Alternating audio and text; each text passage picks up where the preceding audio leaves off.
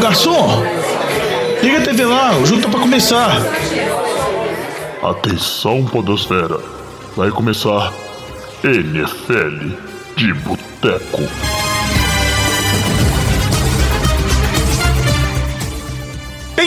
Bem-vindos a mais um NFL de Boteco, seu podcast preferido sobre futebol americano.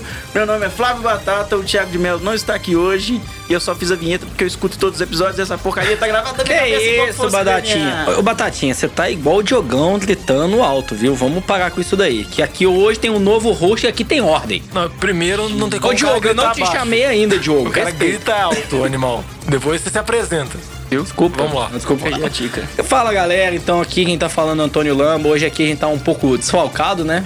O jovem foi pra uma pescaria, diz ele, né? Diz que tá pescando uns peixinhos lá. Vitinho tá com problemas aí médicos. Alex tá com. Mononucleose. coitado, velho, coitado. Não tá com mononucleose, não, mentira. Alex tá no aniversário, né? Essa foi a desculpa dele, né? No aniversário da patroa. Cara, não justo. Boa, boa desculpa. Desculpa bem louvável. E aqui comigo, aqui o Batatinha já se apresentou aqui. Diogão Coelhão. Tudo Fala, bom? Diogão. Beleza? Tudo tranquilo. E lá também do sul do país, lá de Joinville, Luiz Borges. Fala, Luiz. Opa, bem intimista hoje, hein? Do jeito que a gente gosta. Ah, exatamente, velho. Assim, hoje aqui tá mais em casa, mais confortável, um pouquinho a gente gravando aqui. O programa vai sair melhor. Vai ter ordem aqui hoje, não vai ficar essa bagunça, não. Em 10 minutos a gente acaba esse programa hoje. Hoje nós, hoje nós temos uma novidade aqui que tá sendo. tá rodando aqui uma live na- no perfil da NFL de Boteco no Instagram. E ela não vai durar pra sempre, não, porque o meu telefone eventualmente vai acabar a bateria.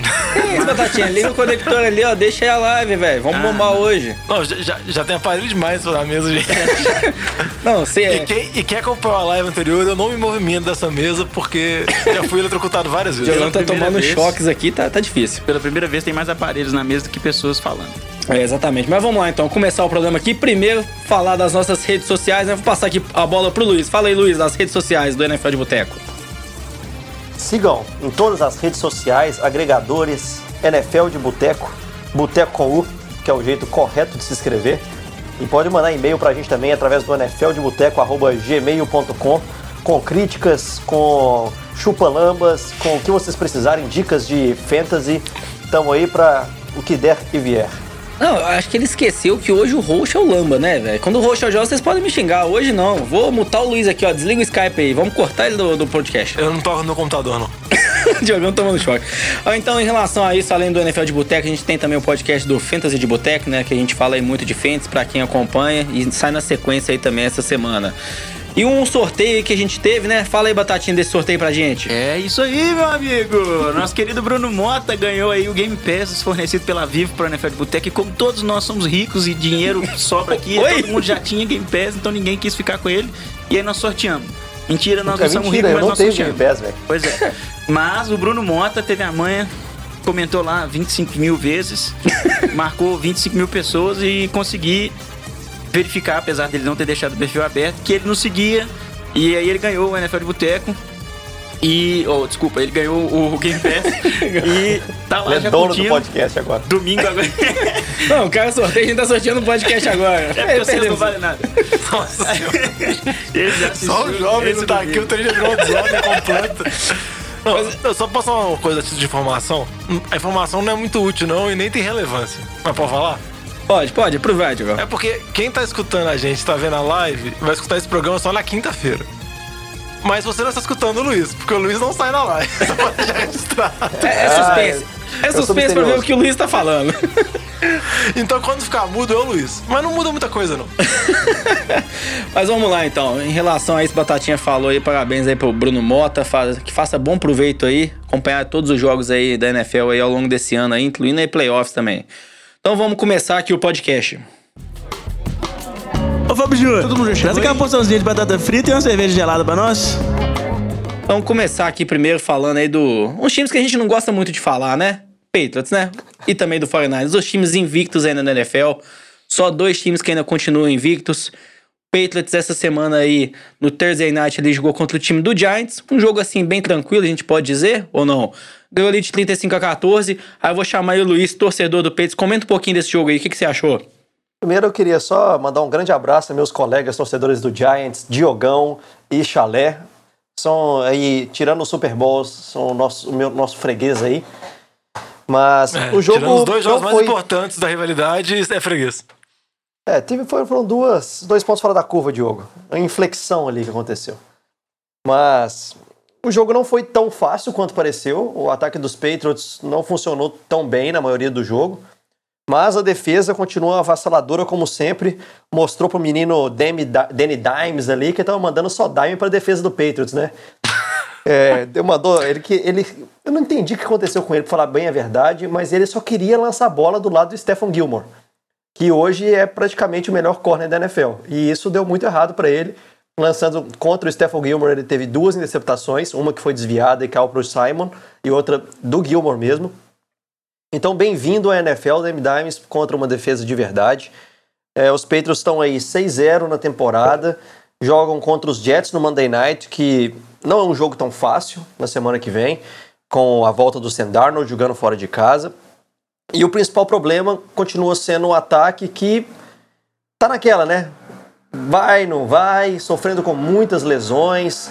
O Josh Gordon saiu machucado, já não treinou hoje, então é possibilidade grande dele não jogar esse próximo jogo. O Dorset também estava fora, o Burkhead também estava fora. É, então tá complicado, mas tem a aquisição do Benjamin é, Watson que voltou de suspensão e foi oficializado de volta à equipe para tentar ajudar na posição de tight end. E o Enkil Harry, que pode voltar a partir da semana 9, que pode ser reativado da IR, né, da Injured Reserve, junto com o left tackle Isaiah Wynn, que podem dar um boost aí nesse ataque, tanto no jogo corrido com Isaiah Wynn, na proteção do Tom Brady, quanto na opção nova uh, em relação ao wide receiver com, com, como, com o Enkil Harry. Mas até em relação a isso, puxar aqui o pessoal da mesa aqui também, Batatinha e Diogão, Vamos lá, o quanto também que isso é mérito, né, do time do Patriots, acho que tanto do lado defensivo aí que vem jogando muito bem, e o quanto que talvez é a tabela, né? Porque se a gente pensar, teve a primeira semana com o time do Steelers, né, que ainda tava com o Big Ben, um jogo mais complexo, mas na sequência aí pegou Miami, Jets sem o Sandano, de Buffalo Bills, Washington Redskins e agora o Giants. Diz aí, Diogão, até defenda o seu time aí, o Giants. O que, que, você acha que talvez essa tabela, será que o time do Patriots, quando pegar uns jogos mais difíceis, vai perder? O que, que você espera aí? Eu acho que é um pouco dos dois, Lambo. Eu acho que você tem que levar em consideração a tabela e tem que analisar jogo a jogo. Por exemplo, no caso do Jets, enfrentou os Jets com aquele jogo que o Luke Falk jogou. Que Luke Falk a gente pode falar não, que é da NFL, não é um jogador de NFL. Teve o jogo contra o Pittsburgh mesmo, mas Pittsburgh foi muito mal, um jogo com o Big Ben. Praticamente não jogou nada. E esse jogo contra os Giants, a defesa dominou, jogou muito bem, mas era um Giants extremamente desfalcado. Tava sem o Barkley, sem o Evan Ingram, sem o Shepard. Eu acho que os Patriots venceriam de todo o jogo. Mas mesmo com a tabela muito fácil, não tira mérito da defesa. A defesa vem jogando muito bem, só para falar alguns números. A defesa é a segunda em sacks, tem 25, tem 14 interceptações, já fez 5 TDs. Ele toma em média 8 pontos por jogo. A marca é realmente impressionante. A defesa tem ótimos jogadores, igual o Luiz falou, do Gilmore jogando muito bem, os linebackers jogando muito bem. Tem a profundidade, porque eles conseguem trocar vários jogadores ao longo do jogo. Mas vai começar agora a pegar alguns jogos mais difíceis, a sequência da tabela. Principalmente os jogos nas, nas próximas rodadas são mais complicados. Esse jogo contra os Jets já, já é um pouco mais difícil, mas acho que a defesa dos Patriots ainda pode superar. Mas fica esse ponto de questionamento, eu acho que a defesa é boa. O meu ponto de questionamento é mais com relação ao ataque, com relação às lesões que vem tendo. E a gente sabe também que Tom Brady começou jogando muito bem, nos últimos jogos já rateou bastante, né? Jogo contra os Giants, a defesa dos Giants já conseguiu colocar muita pressão. No jogo contra o Washington também no primeiro tempo, o Brady foi muito pressionado pela, pela defesa de Washington, que não é uma, é uma das, não é uma defesa horrível, mas também não é uma das melhores defesas da liga. Então acho que esse é o ponto de questionamento, mas Petros vai aos playoffs, provavelmente vai ser o seed número um, vai ser muito difícil ganhar em Foxborough lá. Ainda mais aquele jogo complicado, temperatura baixa, e vai ser favorito a disputar, chegar de novo ao Super Bowl. Não, é isso daí. Acho que é na linha do que vocês comentaram, até o Les apontou aí. Agora o Patriots enfrentando o Jets fora de casa. É um jogo um pouco mais complicado, mas o Patriots é franco favorito. E na sequência aí, né, antes da bye na semana 10, vai pegar Cleveland em casa e depois pega Baltimore fora de casa. Então acho que talvez esses jogos aí, principalmente contra Cleveland, o time do Browns aí tá tendo um balanceio, não vai vindo muito bem, mas tem um elenco muito forte e também o time do Ravens aí liderado pelo Lamar Jackson. A gente vê o que, que vai ser esse time aí do Patriots contra uns jogos um, um pouco mais complicados, né? Principalmente o lado ofensivo. Só um então vamos seguir aqui na rapidinho. Claro, falei. É, em relação a, aos jogadores que estavam no Injured Reserve, tinha uma dúvida nos Patriots porque eles têm três jogadores que eles querem reativar. Que é o que eu falei do Isaiah Wynn, o Nikhil Harry e também tem o James Devlin, né, que é o fullback extremamente essencial para o time. Mas com a lesão do Josh Gordon, praticamente foi definido a força que o Enkil Harry deve voltar junto com o Isaiah Wynn. Então provavelmente o Devlin não vai jogar mais esse ano. E fica aquela, sempre aquela dúvida com a trade deadline aí até o final de outubro, dia 29 de outubro, para realizar trocas entre os times, de se o Patriots vai atrás ou não de ajuda para o ataque, né? Tem os nomes do O.J. Howard e do Tyler Eifert como ends, que podem vir. O O.J. Howard está sendo muito pouco utilizado em Tampa Bay. E também outros receivers, como, como Mohamed Sanu, de Atlanta, talvez até o A.J. Green. Então, acho que ainda vai ter uma coisinha acontecendo para tentar ajudar o Tom Brady a segurar esse ataque, é, né, mais essa caminhada para o Super Bowl. Vamos ficar aí no aguardo. Uma outra especulação que também tem é sempre o possível retorno do Gronk, quando o Gronk vai voltar. E esse jogo, o Gronk trabalhou como comentarista no Thursday Night, fez o pré-jogo lá. E, não sei, a impressão que deu para mim, vendo o Gronk e o Tony Gonzalez, ambos comentando, antes falando antes do jogo, que o Tony Gonzalez acho que tá, tem mais biotipo ainda, apesar da idade, para voltar pra NFL, que o Gronk, porque a mudança é muito brusca. O Gronk sempre fala, sempre deixa em aberto, mas eu acho que é mais um desejo futuro, um sonho, assim. Eu acho que essa temporada eu acho, vejo muito pouco, muito pouco provável. Ainda mais que o Luiz falou que o Patriots vai, já ativou o Ben Watson, vai ah, utilizar hoje o Ben ele já postou que sem chance. Ah, exatamente isso. E, assim, até o, o, que a gente vê essa lesão, o Gronk tem um histórico muito forte de lesões, né? Questão de concussões. Até como dar uma referência hoje aqui, teve um, um umas histórias estão saindo do Darius Leonard, né? O linebacker do Colts falando segundo aí. Segundo ano dele na NFL. Esse, apenas segundo ano, teve uma concussão, né? Ele falando aí que tá repensando o retorno dele, né? Porque ele vê, ele imagina assim, ah, eu tô tendo dor de cabeça aqui há quantos dias, né? Durante as semanas. Ele fica repensando na vida. Eu falo, eu tenho uma mulher, eu tenho uma filha, né? Então a gente sabe que jogadores aí de futebol americano ficam prejudicados mesmo. É algo sério, é algo que acontece. Eles estão sujeitos a isso, é a vontade deles estar lá, mas sabe que tem esse lado mental aí de saúde também que é bem importante, que os jogadores estão pesando cada vez mais. Seguindo aqui na pauta, então, próximo jogo aqui, o outro único time invicto da NFL ainda, né? É o time do Jovem. O Jovem não tá aqui para falar muito do time dele. Então, se o Jovem não tá aqui, a gente pode elogiar o time dele, aí, né? Esse é o pode. propósito. Eu, eu, que montei a pauta, eu pensei exatamente nisso. Já que o Jovem não está presente, vamos falar bem do São Francisco. Não, Semana que vem mesmo se São Francisco ganhar, porque bate, pega o Washington, a gente muda. a gente volta a falar que a pauta tá fria. Fala que é a hype, fala que esse time aí não é de nada. Então, o time lá de São Francisco, essa semana aí, jogou contra o time do Rams. Foi lá em Los Angeles, né? E dominou o time do Rams. Jogo 20 a 7 todo o destaque aí, vamos dizer, pro lado defensivo de São Francisco. Aquela linha defensiva vem jogando muito bem. A, defesa como um todo, a secundária também, Richard Sherman, parece que Rejuvenesceu. Rejuvenesceu.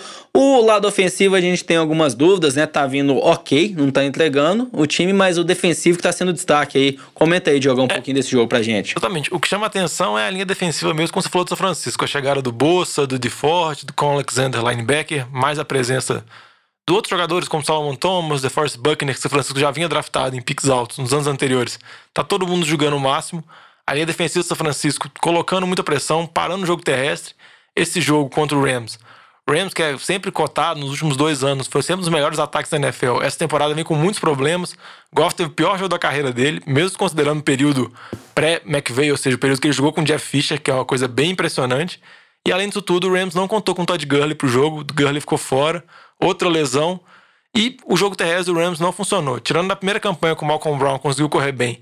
E uma campanha também que parou na linha de uma jarda, que o Henderson também conseguiu correr, o Malcolm Brown entrou, teve duas tentativas na linha de uma jarda para entrar e duas vezes subiu a parede, São Francisco conseguiu parar ele. O ataque do Rams praticamente foi nulo. O ataque do São Francisco, igual o Alan falou, não fez muita coisa, teve alguns problemas para converter terceiras descidas para poucas jardas, Tevin Coleman teve, mostrou algumas dificuldades. Garoppolo também não foi nada demais, mas mesmo assim, com algumas corridas, passos pro George Kittle, que é um dos melhores tairens da liga, vamos dizer assim, é a segurança do ataque de São Francisco e a defesa de São Francisco se mostrando como uma das melhores da liga. Não tem, acho que não tem muita dúvida sobre isso, porque o nível que eles vêm jogando é muito acima. É, até em relação a isso, o destaque desse time do 49 nas últimas duas semanas, né? Duas atuações muito boas naquele Monday Night como o time de Cleveland, que foi ganhou de 31 a 3 não deixou o time do, de Cleveland passar de 200 jardas totais de ataque. E a mesma coisa essa semana aí contra o time do Rams, né? um time que, vamos dizer, é falado por ser um dos ataques mais potentes da liga, né?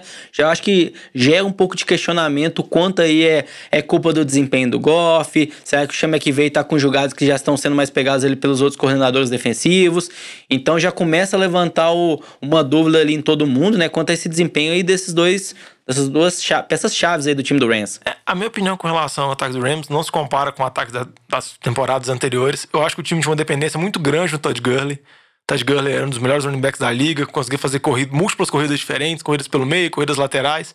Isso acaba dificultando muito porque o Jared Goff é um dos melhores QBs trabalhando em play action. Play action praticamente não existe mais porque os times não compram a corrida. O Gurley não é nem a sombra do Gurley que era antes, por mais que ele vinha jogando, fazia alguns TDs.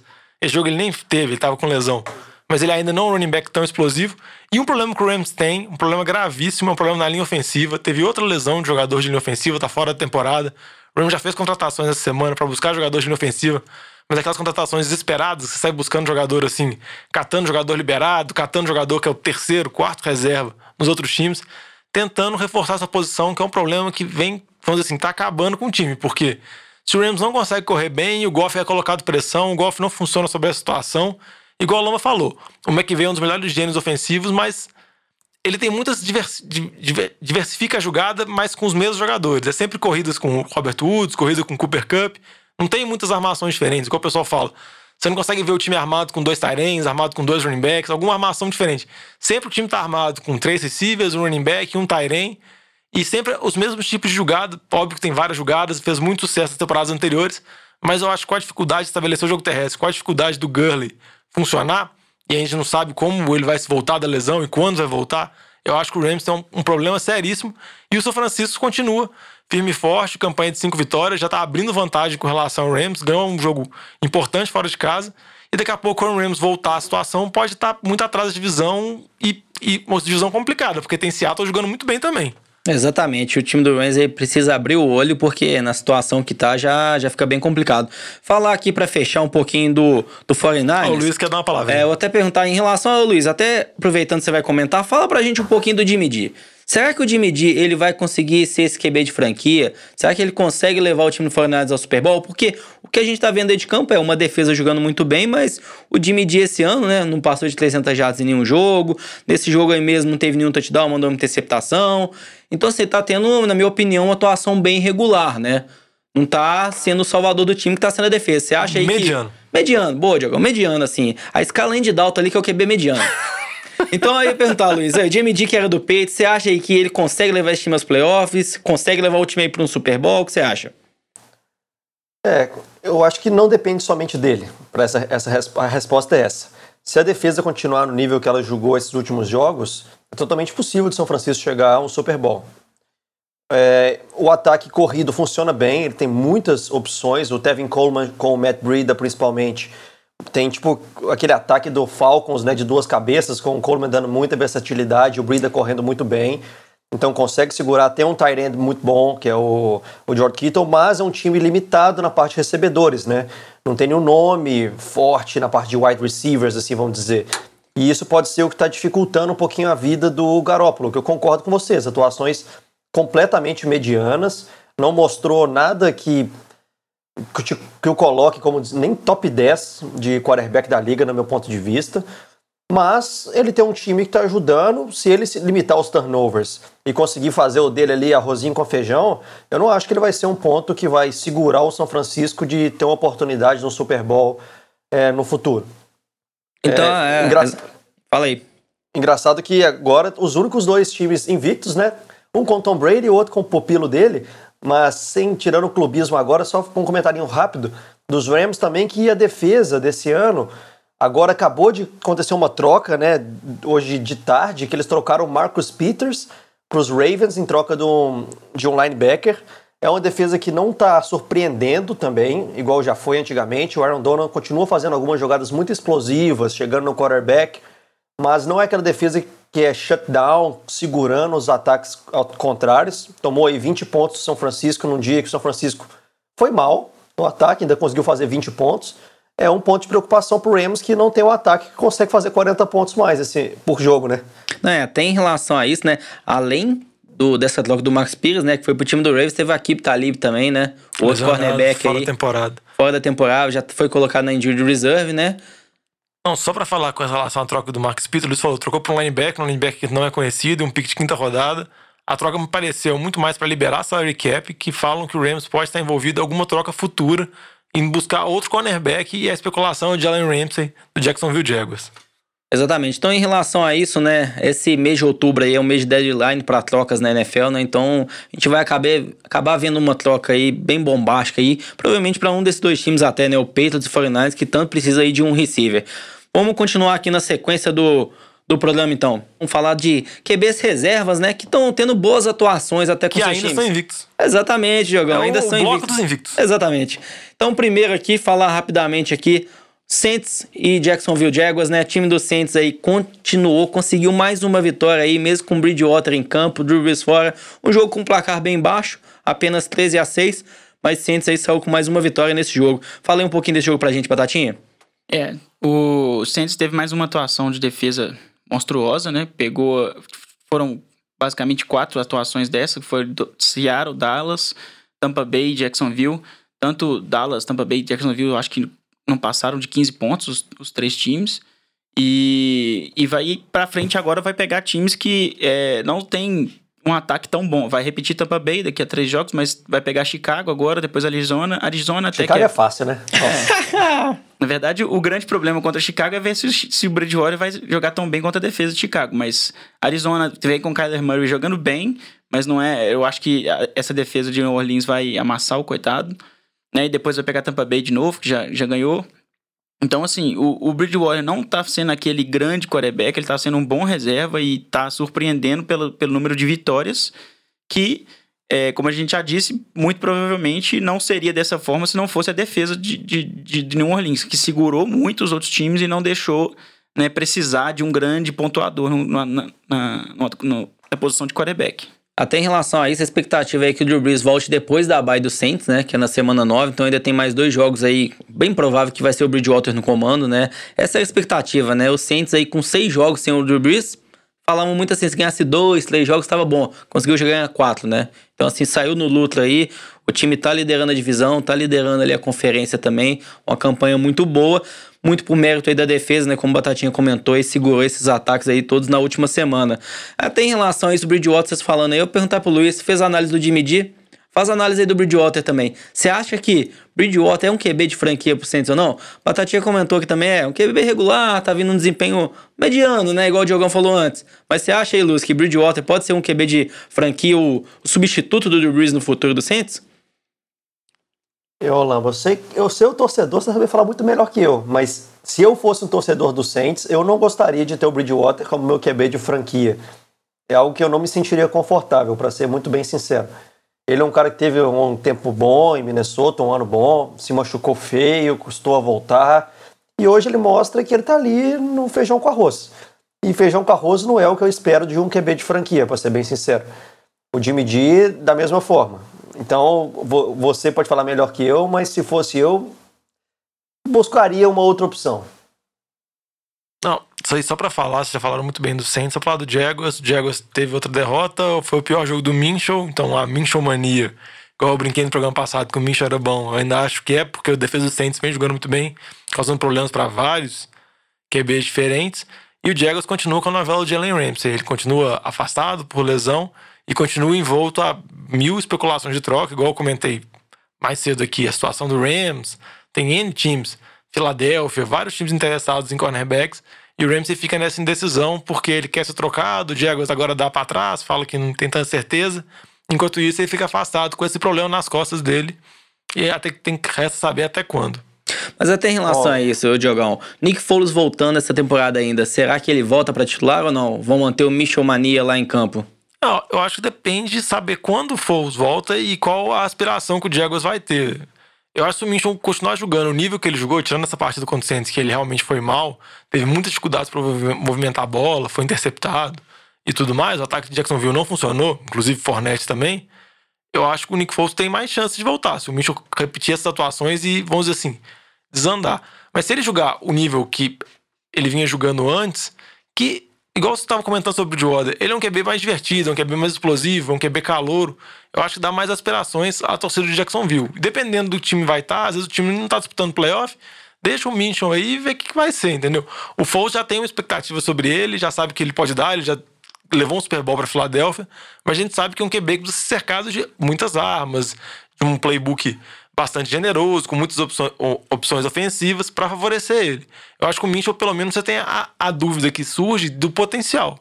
É, exatamente, Diogão. Tô de acordo com o que você falou. Até se a gente pegar como referência aí, né? O Minchel na semana passada jogou contra o time do, do Panthers e teve um jogo muito bom, né? E a defesa do Panthers, né? Que é o próximo time que a gente vai falar aqui também, que tá aí com QB calor até, Ô, né? Só fazer um pedido aqui. Fala aí. Eu gostaria muito que a gente conseguisse algum ouvinte ou algum alguém que estivesse nos Estados Unidos aí para trazer para o Diogão um kit do Michel Mania que consta um bigode colável, uma bandana de cabeça e um shortinho acima do joelho colado, é, jeans, para que o Diogão pudesse utilizar aí nas nossas transmissões da NFL de Boteco. Eu acho que seria muito agregador visualmente a parte do, do Stories aí. Luiz, não, ótima proposta. E Diogão aqui já falou que tá de acordo com isso. Se algum ouvinte aí mandar pra gente trazer, a gente dá um jeito de pegar isso com você. As lives vão acontecer sempre. Vão acontecer sempre, o Diogão vai, ficar, vai travar em pé, assim, pra todo mundo ver ele ali com um shortinho e um bigodão. O short tem que entrar, viu? Tem que ser um short grande, senão não vai entrar, não tem Então, por favor, traça aí short G pra cima, porque o Diogão falou que usa. Então vamos lá, continuando aqui na sequência aqui, a gente vai falar então o time aí que tá com um outro QB iniciante, né? Um QB reserva, um QB até calouro, que tá jogando Ele muito tá no bem. segundo ano, velho. A no gente falando no programa lá, ele ganhou do Saints na, na, na temporada passada. Ô, Diogão, desculpa, calma. Para de precisa- tentar deletar a vitória dele contra o Saints na semana 17. Semana 17, que Santos poupou, né? Depois reserva, desculpa. Eu, eu esqueço essas roda- rodadas que não valem nada. Então vamos lá. Próximo jogo aí, Carolina e Tampa Bay, né? O time de Carolina aí ganhou por 37 a 26, né? Um jogo lá em Tampa. Um jogo em Londres. Londres, no caso. É, exatamente. é. Você vê que aqui o, o host aqui tá acertando tudo. Você só tem que ficar corrigindo. Detalhe, tá- tá na pauta aqui, ó, entre parênteses, jogo em Londres. É muita emoção, velho. É muita vou- emoção. vou Você pode relevar- Não, vou relevar aqui, eu vou começar a falar. Não, calma, calma. Deixa eu acabar de falar aqui, Diogão. Você tá muito, você tá muito saliente, calma aí. Então, o jogo em Londres, né, como eu disse aqui anteriormente. Então, esse jogo aí foi. Vamos dizer o destaque desse jogo aí, negativamente, né? James Winston com seis turnovers, cinco interceptações, um fumble perdido, teve um outro fumble também que conseguiu recuperar. Uma atuação bem pífia dele, né? Bruce Arians já disse ali que vai ser mantido como QB titular, ainda confia numa volta de, por cima do Winston, né? Que ficou marcado no passado por muitos turnovers e voltou a acontecer nesse jogo. Então, fala um pouquinho, Diogão. Você que tá tão vontade, querendo falar desse jogo aí. Não, primeiro, com relação ao Winston, é o clássico jogo do Winston que acontece toda a temporada. Eu até fiquei surpreso quando eu vi a estatística que cinco interceptações foi o recorde dele, porque pra mim ele já tinha tido jogos de cinco interceptações antes. Mas eu acho que ele tinha geralmente três, quatro, e geralmente era sacado antes quando tinha o Fitzmagic lá e tinha a troca. No caso agora, acho muito difícil o Tampa trocar. Primeiro porque o Bruce Arians voltou da aposentadoria pra treinar o James Winston, ele acreditava no James Winston, pelo menos ele disse isso várias vezes. E segundo também porque o Griffin, QB reserva, não é um QB à altura da NFL. Então acho que essa possibilidade não existe. E eu acho que o torcedor de Tampa tem que aceitar esses altos e baixos que existem na carreira do James Winston. Ele é isso, já tá no quinto ano dele. Não adianta esperar mais. Ele é um jogador que arrisca muito, que ele tenta passes e, e tudo mais, então ele pode ter jogos muito bons, ele já teve alguns jogos, e jogos muito ruins. Com relação ao QB de Carolina, o Kyle Allen, o que chama a atenção dele é ele não força muito, ele não tem nenhuma interceptação na carreira. Tudo bem que são cinco jogos apenas, ele tem cinco vitórias nos cinco jogos dele. E ele tem alguns problemas com fama, mas ele tá conseguindo conduzir a situação. O Los Carolina, com a lesão do Cam Newton na semana. Na segunda semana, acreditava que a temporada tinha praticamente acabado. O Kyle Allen chegou, tá jogando ok, contando com o apoio do Christian McCaffrey, contando com o jogo com a auxílio da defesa. E o time tá, vamos dizer assim, conseguindo manter o nível e tendo esperanças para quando o Cam Newton voltar, competir com o Saints pela liderança da divisão. Mas até em relação a isso, da mesma forma que a gente fez uma análise aí Nick Foles e Mitchell, né? Kenilton, será que o Kenilton consegue voltar ou não? Porque assim, Kyle Allen, como você comentou, né? Vem jogando muito bem, muito consistente, não tá cometendo turnovers. Kenilton conseguindo voltar no final da temporada. Será que eles bancam o Kyle Allen? Continuando jogando da forma como ele tá, invicto? Fala aí, Batatinha, o que você acha? Eu acho que não, por causa da, da lesão do Cam Newton, assim. Eu acho que mesmo que ele volte a jogar, eu não acho que ele vai voltar 100%. É uma, é uma lesão que tem arrastado o jogo dele demais. Ele tem comprometido muito o jogo corrido por causa dessa lesão. E a, a grande chance é que eles vão tentar adiantar essa, essa volta. É porque apesar do Minshew tá, tá Kyle Allen. Kyle Allen, desculpa. É, tá jogando bem, eles é, eles prefeririam que o Allen treinasse mais como que- reserva do Newton, né? Seria, seria como o Jimmy G estava fazendo com o Tom Brady, etc. Só que, sinceramente, eu acho que o Cam Newton não volta 100% mais. Não, o que eu acho é o seguinte, eu acho que a situação, as atuações do Kyle Allen vão permitir Carolina ter uma volta do Ken Newton mais tranquila. O Rivera já falou várias vezes que o Ken Newton vai voltar a treinar agora, que é essa semana de bye dele. Não garantiu que ele vai jogar na semana seguinte, porque só vai voltar quando ele tiver 100%. Mas eu acho que quando ele tiver 100%, ele vai voltar a ser titular. Ken Newton já foi MVP, por- Carolina, é o QB mais vitorioso da história da franquia, é um dos jogadores mais vitoriosos da história da franquia, tipo, é um ídolo da franquia. E eu acho que não tem muita comparação, por exemplo, com o caso dele com o Nick Foles. Que o Ken Newton não vinha jogando tão bem, a gente sabe o potencial que ele pode ter. E eu acho que o Allen vem jogando bem, vem jogando ok, mas eu acho que caso o Cam Newton conseguir voltar, estiver 100% e Carolina estiver disputando ainda, estiver próximo do 100, estiver disputando uma vaga nos playoffs, eu acho que o Cam Newton vai voltar a ser titular. Oh, Se ele e tem voltar que a lembrar, jogar né, mal etc., Desculpa, mas tem que lembrar que o Carolina também não precisa do Ken Newton. E nem do Kyle Allen. Porque o Carolina é o Run CMC Futebol Clube. Quem joga lá é o McCaffrey. O resto do povo é meros coadjuvantes no ataque do Carolina, normalmente. O McCaffrey, como o Luiz comentou, assim, vem jogando muito bem, assim, tá na discussão hoje de MVP, né? Acredito que não vai con- conseguir manter esse ritmo aí até o final da temporada, né? Acho que deve cair um pouquinho. Sei não, hein? Carolina, não, eu, assim, eu recomendaria Carolina segurar um pouco o volume de jogo ele, com ele para evitar uma lesão, né? Não vamos falar que é o mesmo caso do Gunn que a gente viu no ano passado, né? Mas é bom você evitar forçar demais seu running back. Eu acho que assim, em relação a Ken Newton aí, na minha opinião, acho que já passou a era de Ken Newton no time do você Panthers. já encerrou a carreira dele umas três vezes. Não, aqui mas já, assim, por mais que ele tenha uma história com o time, e Lyman também tem uma história com o Giants. E ficou lá, tá lá até hoje, né? E viu o que, que tá acontecendo com o time, né? Demoraram aí quantos anos pra trocar de QB por conta de ter ganhado dois Super Bowls. É merecido ficar lá? É, mas atrasa a evolução, né? A renovação do time. Fala, mano, eu não vou entrar nessa discussão porque ela é muito absurda. você tá comparando o, o, o Eli de temporada passada com o Cam Newton. Então eu vou começar a falar também que se o Bridgewater merece titular porque o time só ganha com ele e o do tem braço fraco desde a temporada passada. Vou levantar esse ponto também e ver se, qual a sua opinião. sobre Pode levantar, mas como a gente já falou do Saints, já passou essa pauta, então não pode voltar na pauta, é a regra aqui. Então Pauta vamos- não tem bola. É, exatamente, é, ó. Pauta não tem mola, então já era. É, então vamos continuar aqui. Vamos falar agora dos jogos aqui da NFC Leste, né? Divisão aí com Dallas, Eagles, Giants e Washington aí. Esse assunto é bom, hein? Merece mais uma cerveja. Então começar aqui agora a falar dos times aí da NFC Leste, né? Vamos primeiro aí começar aí falando de qual time aí? Dallas, né? Porque Dallas eu gosto de falar de Dallas pra falar que Dak Prescott aí é super valorizado, que não merece o contrato dele, né? E eu acho que essa atuação essa semana aí contra o time do Giants corroborou aí pra essa opinião minha, né? Porque não teve um bom jogo. Você pode falar o placar do jogo também, que é importante. Vou falar o placar do informação. jogo, Diego. Mas primeiro eu tenho que falar que o Dak Prescott não merece ganhar o salário que ele tá querendo. Então aí o time de Dallas aí essa semana visitou, foi lá em Nova York jogar contra o time do Jets, perdeu aí 24 a 22 pro time do Jets. Então fala aí, Diogão. Por que que você acha que Dallas perdeu esse jogo? A culpa foi do Dak ou não é do Dak? Não, acho que a culpa foi de várias coisas, incluindo o deck. Eu acho que Dallas teve um problema, primeiro, por causa de lesão. Jogou sem os dois tackles, que são os melhores da liga. Teve também o Amari Cooper, que saiu lesionado depois da primeira recepção. Outro ponto muito questionável do jogo foram as chamadas do Kellen Moore. Eu elogiei ele muito nas três primeiras semanas, que Dallas o ataque estava amassando. Tudo bem contra adversários muito fracos. Mas nesse jogo eu acho que é muito questionável, porque no primeiro tempo ele correu muito pouco com o Zeke, e no segundo tempo o Zeke dominou o jogo, então não deu pra entender por que a diferença. Pelo menos ele adaptou durante o jogo e conseguiu ajustar. Mas eu concordo com você, não foi o melhor jogo do deck, o deck teve problemas. E a defesa também de Dallas também teve problemas, porque o Jets conseguiu o big play, o ataque do Jets não é nem um pouco explosivo. Óbvio que com o retorno do Sandarno, eles tendo um QB de NFL e não tendo o Luke Falk, que nunca mais vai jogar na NFL, como QB, o time do Jets é um time competitivo, vai dar trabalho.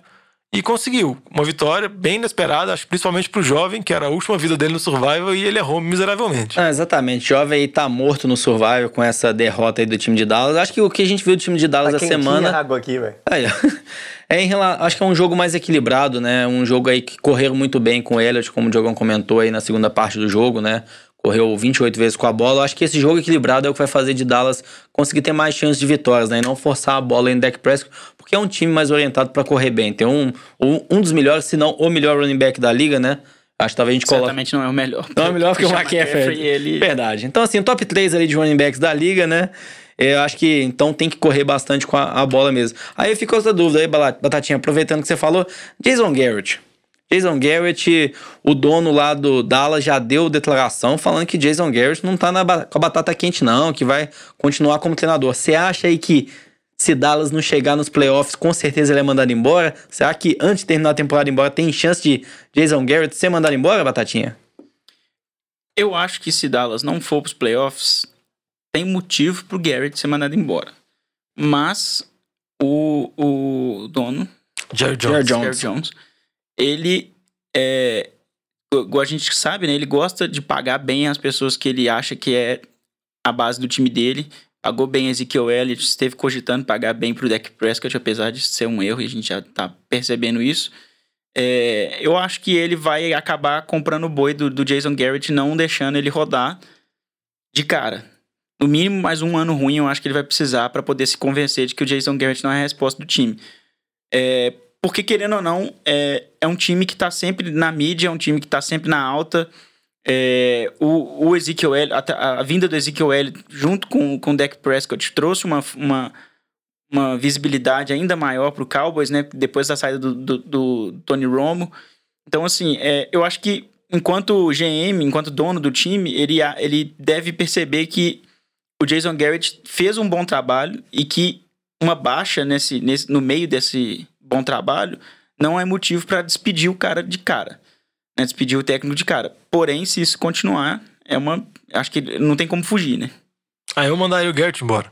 Não, eu tô, Eu já, eu já não gosto do Garrett desde a temporada passada, eu já tô postei em tentando Dallas. pensar com a cabeça do, do, Não, do é, Jerry Jones, não, mas. eu concordo com você. Eu já mandaria ele ontem embora.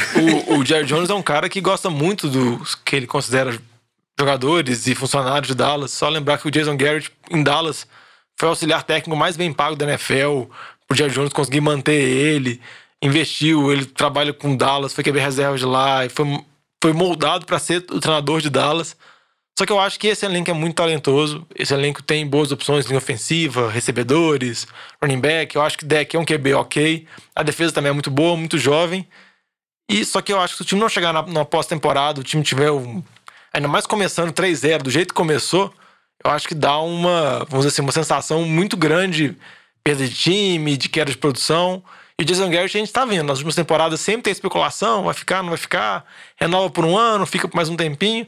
Eu acho que se tiver uma temporada ruim abaixo, eu acho que essa temporada ele é cortado.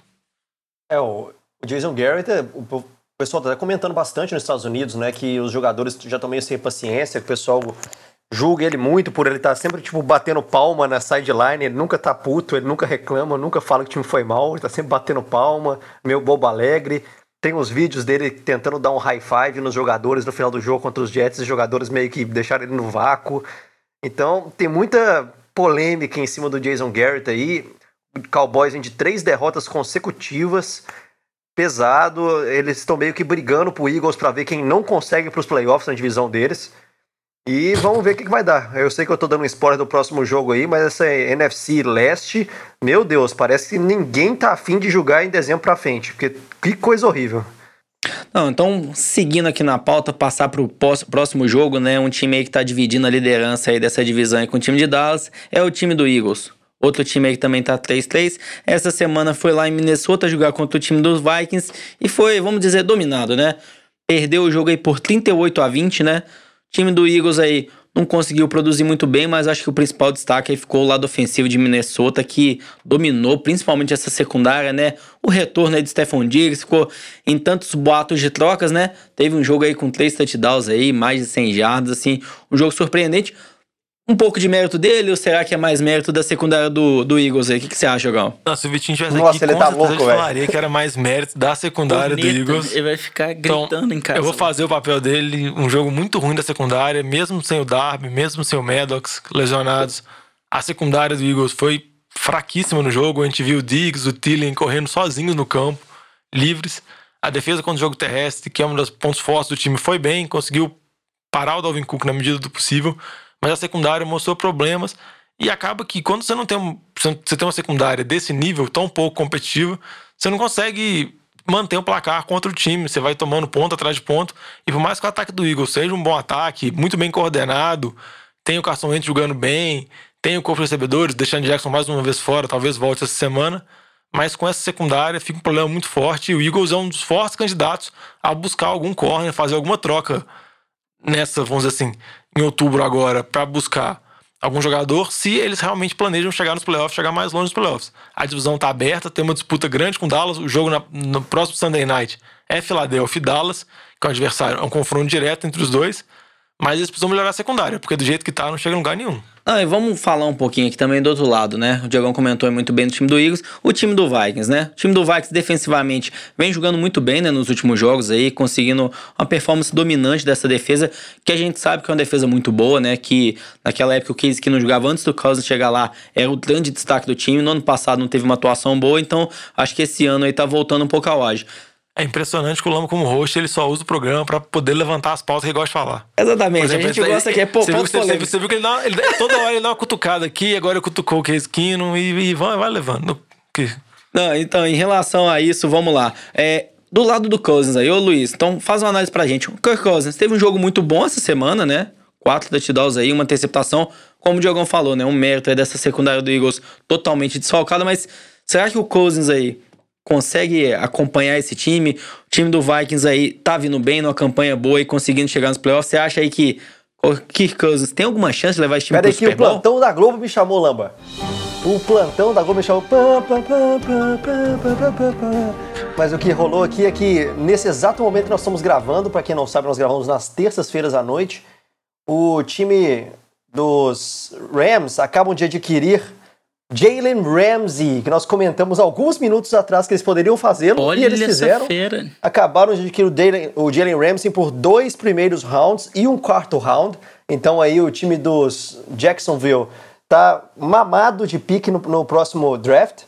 E os Rams trocaram o Marcus Peter pro Jalen Ramsey. Mas eu não vou comentar disso agora. Só queria falar que eu avisei, viu? Eu falei isso há 10 minutos atrás do É. programa, eu, eu dei o furo aqui antes do Adam Scheffer. Foi mesmo. Um jogão Mandiná. E agora oficial, mas eu não vou comentar disso agora, que essa pauta já passou. Vamos aguardar para ver como é que ele vai voltar da lesão e jogar. Falando do Kirk Cousins, um... aquele negócio, né, Lamba? Ele gosta de entregar Acabou. Não, né? quando, quando- o cara começa dando aquela. Aquele negócio. Véi, Falou tudo que ele é aquele, é aquele cara, tipo, ele, ele tem o talento, sabe? Mas ele é meio. Sabe aquele seriado Blue Mountain State? Que é aquele cara que preferia estar de reserva ali ganhando a grana dele pra não fazer nada, velho. O Cousins ele é meio desse naipe. Porque tem jogo que ele vai e mostra que consegue ser um, um- um nível top quarterback aí, top 5, top 7 da NFL. E tem outros jogos que, meu Deus, aquela mambaia do caramba jogando, aquela água de salsicha do caramba. Então, inacreditável o que que esse cara dá passa de raiva para os jogadores, para os torcedores dos Vikings, igual ele passou já para Washington no passado, etc. Pela instabilidade que ele, que ele traz para o jogo. Não gostaria dele no meu time. Graças a Deus, não vai acontecer num futuro tão próximo, talvez nunca. Eu, eu- sabe o que ele tá me lembrando? Jay Cutler.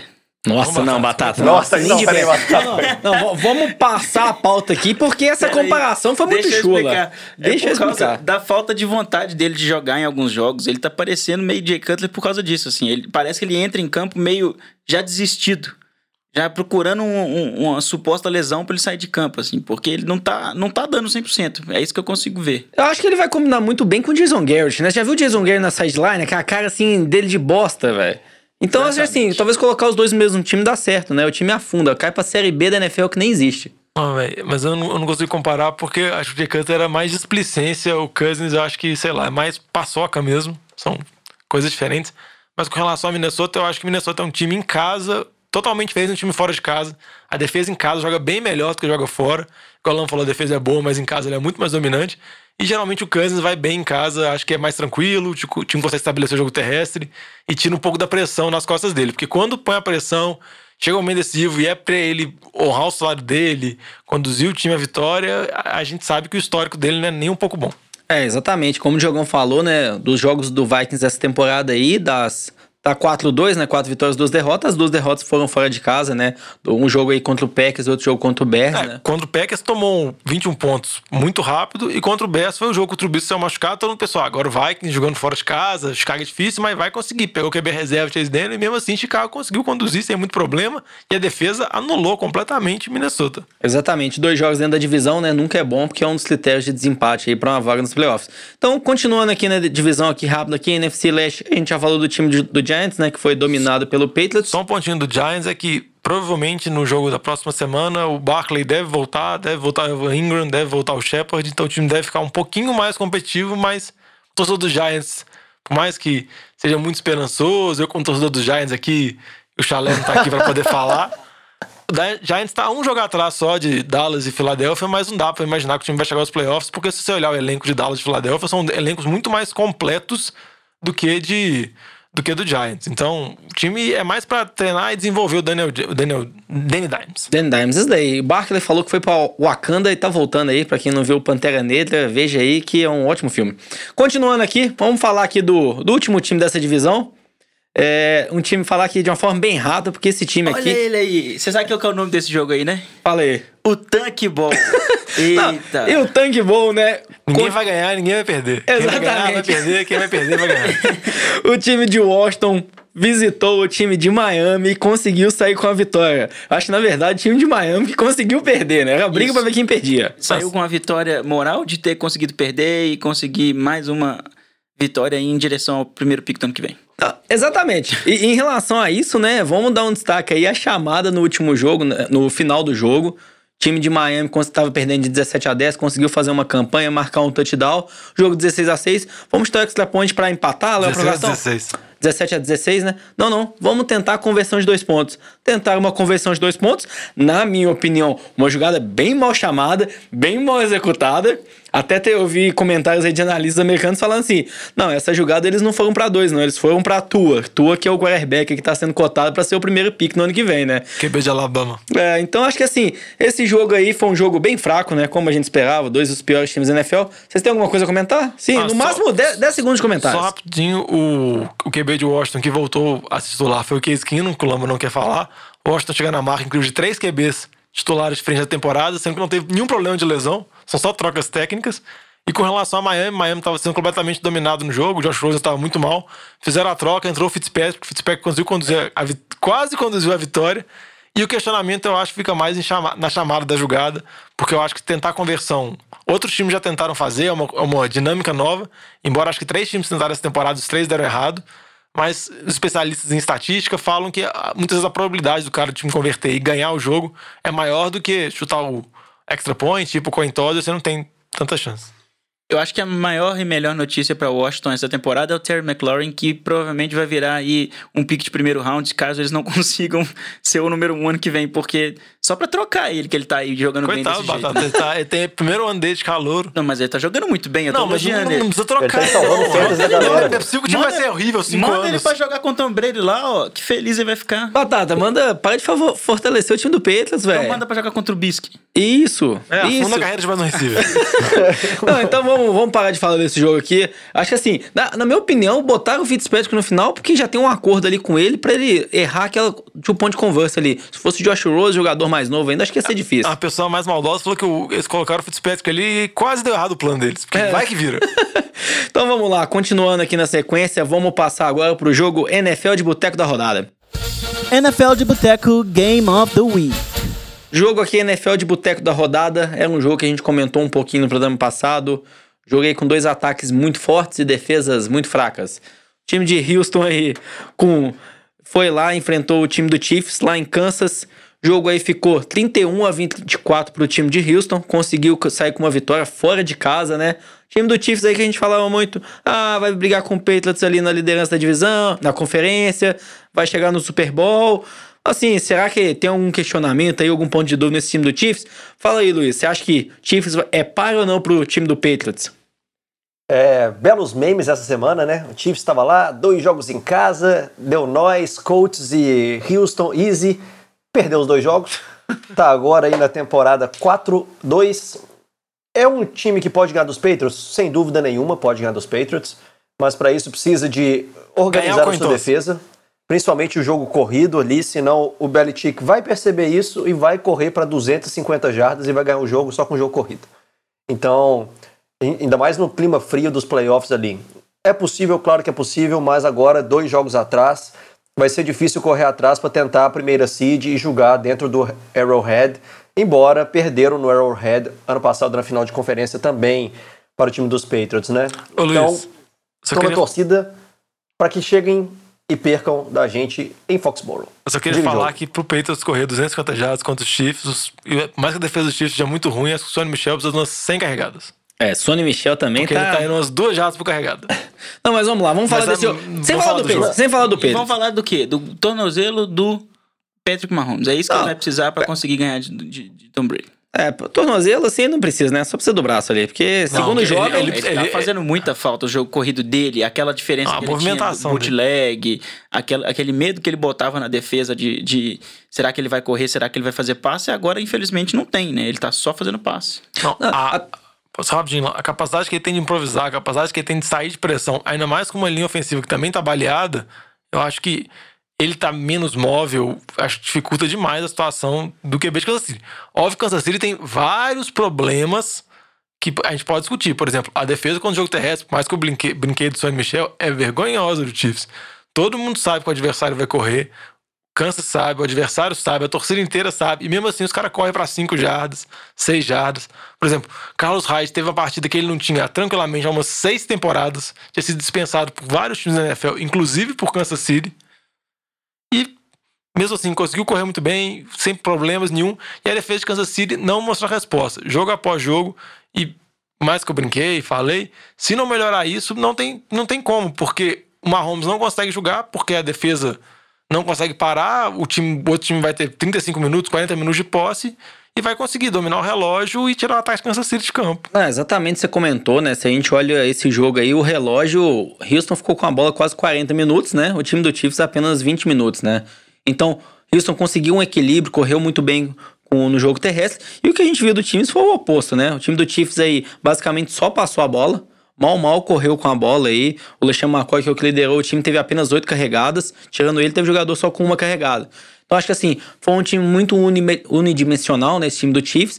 E isso atrapalhou um pouquinho o ataque ali, mas como o Batatinha comentou muito bem também, né?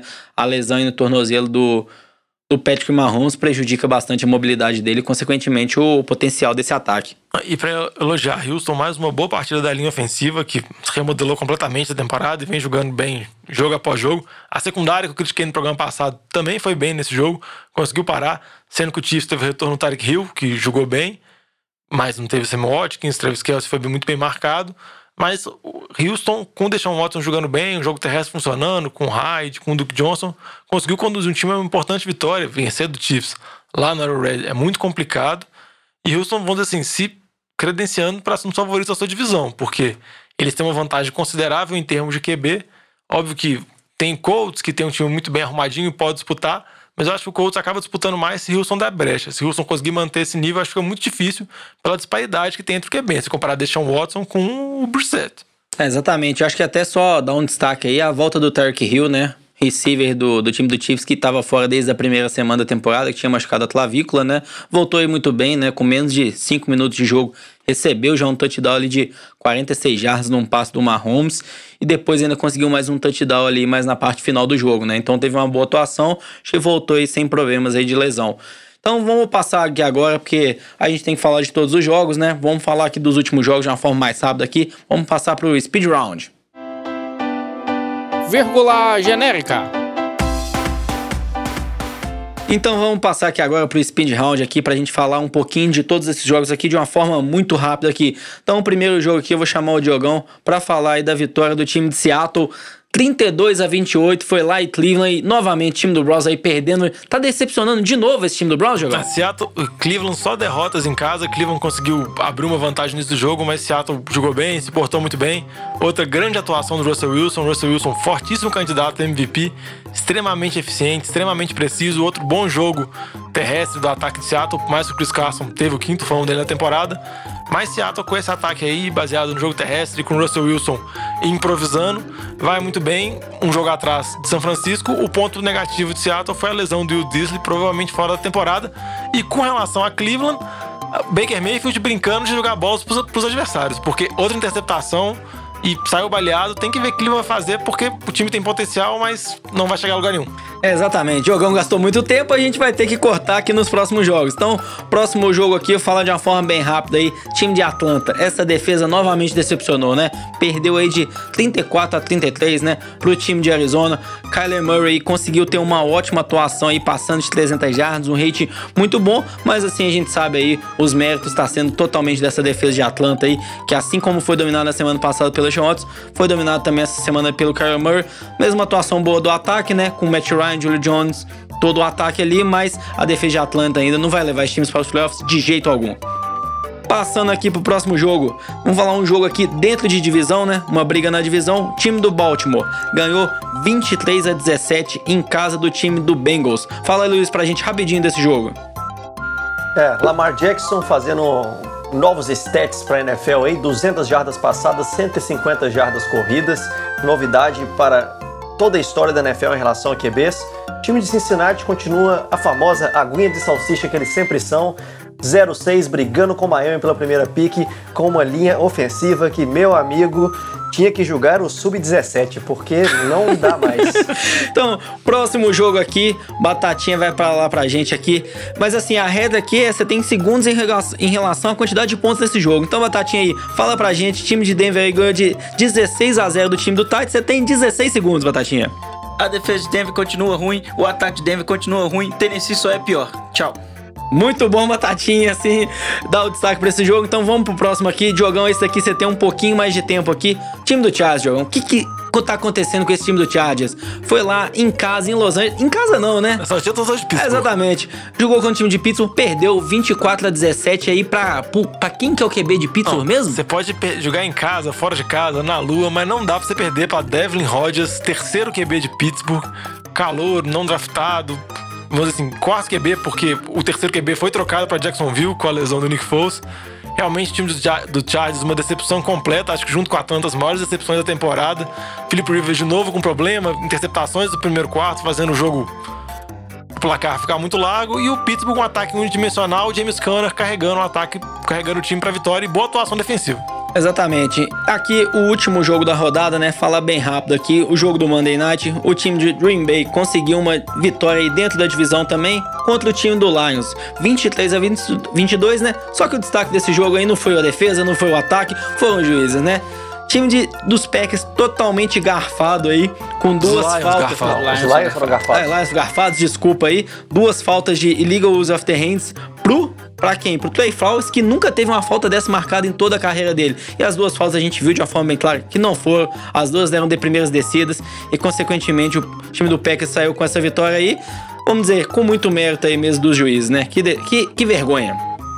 Fora a fotinha que tem uma jogada que o Packers tinha 13 jogadores em campo. E a jogada aconteceu. Não 12, 13 jogadores em campo. Parabéns à arbitragem.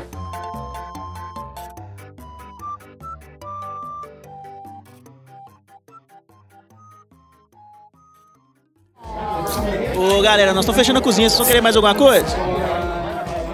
Vamos falar aqui então. O programa aqui já tá longo. Eu falei que ia fazer em 10 minutos, não deu, né? Diogão fala demais aqui. Diogão não dá, não dá pra controlar ele. Tô entendendo agora a situação do jovem aqui toda semana. Então, falar aqui de uma forma bem rápida aí, alguns jogos de destaque aí pra próxima semana. O que, que vocês recomendam aí de alguns jogos assim que tem um potencial aí pra gente comentar bastante na próxima semana aí por conta deles? Assistir Bridgewater ser amassado. Esse jogo vai ser ótimo. Chicago e New Orleans, lá em Chicago, eu acho que Bridgewater vai passar um aperto absoluto. E Alvin Kamara já decepcionou essa, essa semana, não jogou tão bem. Acho que teremos aí um jogo apertadíssimo de 12 a 10. Batatinha, Trubisky vai jogar? Não me interessa. Ah, porque se for jogar, é a vitória do do Trubisky. Quem não vai jogar e é uma preocupação pro Chicago é o Akin Hicks, fora da temporada, um dos É. melhores Apesar que no marcadores último de jogo ele já não jogou. Ele já não jogou, mas Ele faz É, é um- falta. faz uma falta. O meu destaque eu já tinha comentado antes: Sunday Night Football, Philadelphia e Dallas, jogo lá em Dallas. Dois rivais de divisão, os dois times empatados, dois times que tinham muita expectativa no início da temporada, que poderiam chegar aos playoffs, disputar. Eu acho que agora é um jogo pra ver, porque Dallas vem de três derrotas seguidas, se perder o quarto jogo seguido em casa ainda para um rival é muito complicado. E Philadelphia tem que conseguir ganhar, por mais que tenha uma sequência difícil de jogos, pegou Minnesota fora, agora pega Dallas. Eu acho que tem que aproveitar a situação. O Dallas tá meio baqueado e Philadelphia tem que mostrar seu valor. Sonhava com o Ramsey, não vai ter o Ramsey, o Vitinho vai ter que conviver com essa secundária fedorenta. Mas até um destaque em relação ao secundário do, do Eagles, né? Tem uma chance aí de voltar o Jalen Mills, Ronald Darby tem chance de voltar. Não vai Aí fa- vai, vai tomar 320 em vez de tomar 450. Ah, já é jardas. alguma coisa, já é uma evolução, né? Então vamos lá, Luiz, dá algum jogo aí que você tá. Você quer dar um destaque pra essa rodada aí da NFL? Pra mim, o destaque da rodada aí, os dois times que acabaram de vencer o Kansas City Chiefs fora de casa, na casa dos Chiefs no caso, que são Houston Texans e Indianapolis Colts, os dois que provavelmente vão brigar pela liderança da divisão sul da AFC.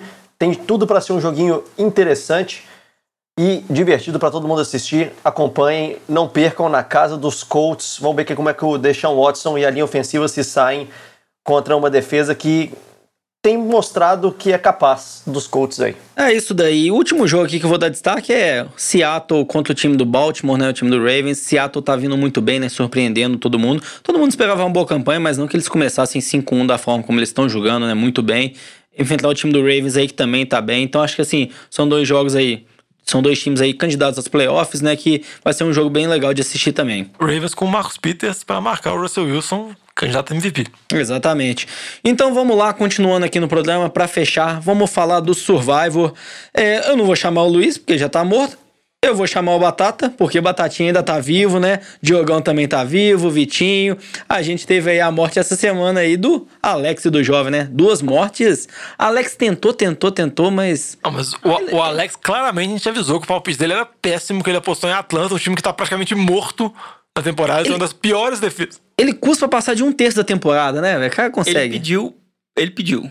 Não, pra, pediu. pra avisar que a culpa é do Kick. Foi merecido, mas. Ficou puto com o É. Kick, não sei o quê, mas Não, ele a- foi avisado. A culpa é dele que ele tinha New England contra Giants, ele escolheu. Atlanta e Ele Arizona. escolheu Atlanta. É, quis apostar. Ele é. quis o- no clássico dos pássaros. É, aposta no time seguro, velho. Se você chegar longe, depois você arruma outro time, velho. Vai na segurança, né, Batatinha? Exatamente. A segurança hoje em dia é o quê? Ou você aposta em New England, contra qualquer um eles vão ganhar, ou você aposta quem vai jogar contra Miami, que eu tô fazendo essa semana apostando no Bills.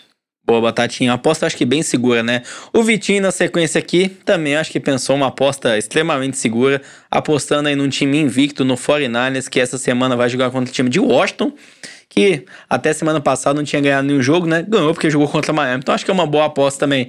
Diogão, fala aí. Acho que tá meio ousado aqui, hein, Diogão? Tá perigoso isso aqui, hein? Amigosíssimo. A minha aposta foi um pouco ousada, eu me arrependi depois que eu falei, mas a aposta não tem mola, eu vou apostar no Seattle, eu vou confiar muito em Russell Wilson, no ataque de Seattle que vem jogando muito bem, e confiar também na defesa de Baltimore, que não vem jogando tão bem assim, vem tendo vários problemas, principalmente para marcar jogadas aéreas, defesa com o jogo terrestre tá bem, mas eu tenho minhas dúvidas, vou apostar em Seattle jogando em casa.